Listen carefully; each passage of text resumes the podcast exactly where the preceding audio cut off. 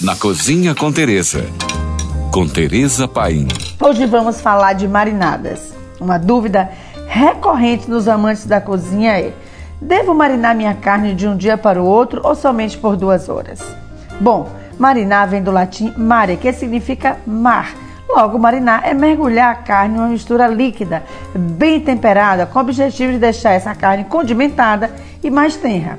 Hoje em dia, já se usa a expressão marinar também como marinada seca, que é simplesmente expor a sua peça a um mix de ervas e especiarias e geralmente com sal.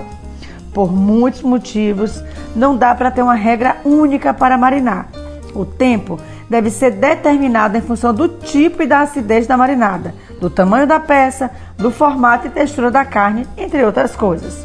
Vale lembrar que marinar é um processo superficial pois quase nunca se consegue impregnar aquele sabor desejado em todo o volume da peça.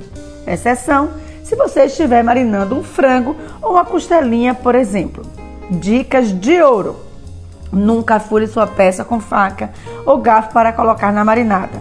Ao contrário da crença comum, é tão inútil como contraproducente, pois os furos se fecham quase que imediatamente por causa da elasticidade da carne.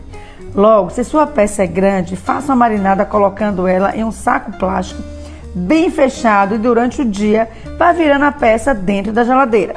Se sua peça de carne é muito rija, sempre coloque para marinar algum ácido, tipo laranja ou limão, por exemplo. Por que isso? Simplesmente porque os ácidos desconstroem as proteínas do tecido muscular e vai amolecer a sua carne. Quanto mais ácida a sua marinada, menor o tempo que deve deixar a peça mergulhada. Isso é muito importante. Por fim, só faça marinadas na geladeira para segurança alimentar. Por hoje é só. Mais dicas, me siga no Instagram, arroba Tereza Paim. E se você tem alguma dúvida, fale com a gente. Beijos e siga agora com nossa deliciosa programação GFM.